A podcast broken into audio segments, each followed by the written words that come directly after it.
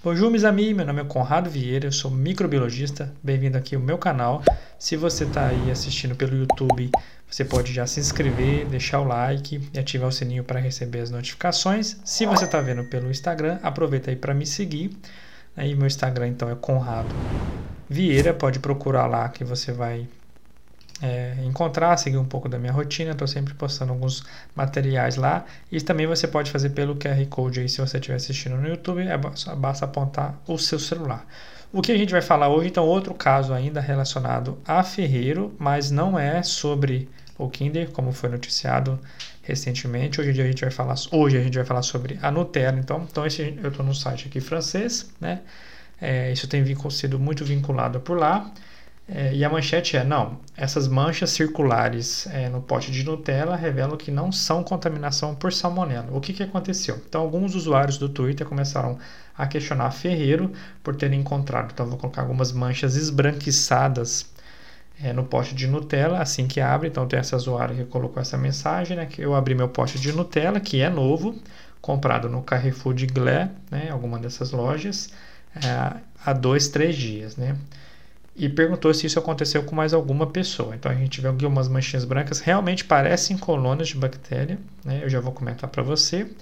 E ela pergunta aí, né? Hashtag Ferreiro Sequá, né? O que, que é isso, Ferreiro? E aí teve algumas respostas da Ferreiro, mas ela falou, né, que é simplesmente uma solidificação de açúcar e de óleo.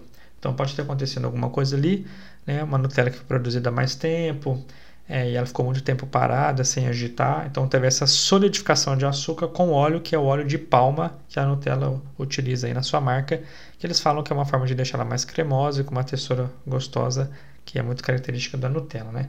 Começaram a aparecer então outras fotos bem típicas, né?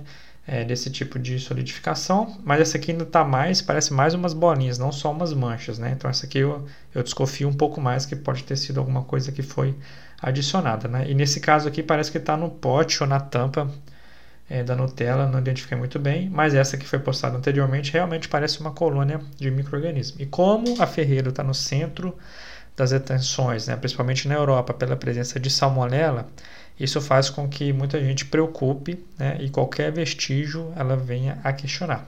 Então, se você está com algum produto, seja da Ferreiro, né, Nutella, Kinder Ovo ou de qualquer outra marca, e tem alguma suspeita que aquilo não está em boas condições, né, a indicação é que não consuma aquilo, entre em contato com a marca para ela é, posicionar, falar o que, que é. E normalmente você pode reclamar, eu já reclamei bastante de produtos, eles tendem até a trocar, enviar um novo, então guarde a notinha de tudo que você comprar para você depois poder trocar, porque isso é muito ruim para a marca né, de ver postagens. Recentemente também enviei alguns vídeos mostrando ovos aqui no Brasil com larva, eu já comprei chocolate com besouro dentro, então sempre reclame. Isso pode acontecer, né? a indústria luta contra isso, mas eventualmente isso pode acontecer. E aí eu também confirmo aqui é, o comentário do desse pesquisador, é, do Benoit, falando que se você tiver com dúvida, não consuma. E se você observar alguma coisa que você imagina que seja uma colônia de microorganismo, né? Ele fala que é uma aberração, né? Então eles usam até uma expressão, né? Ser bizarro que quer dizer que isso é muito bizarro, é muito estranho. Raramente você vai ver colônias de bactérias em cima de alimento, porque ela tem que se desenvolver muito em condições muito adequadas para poder observar.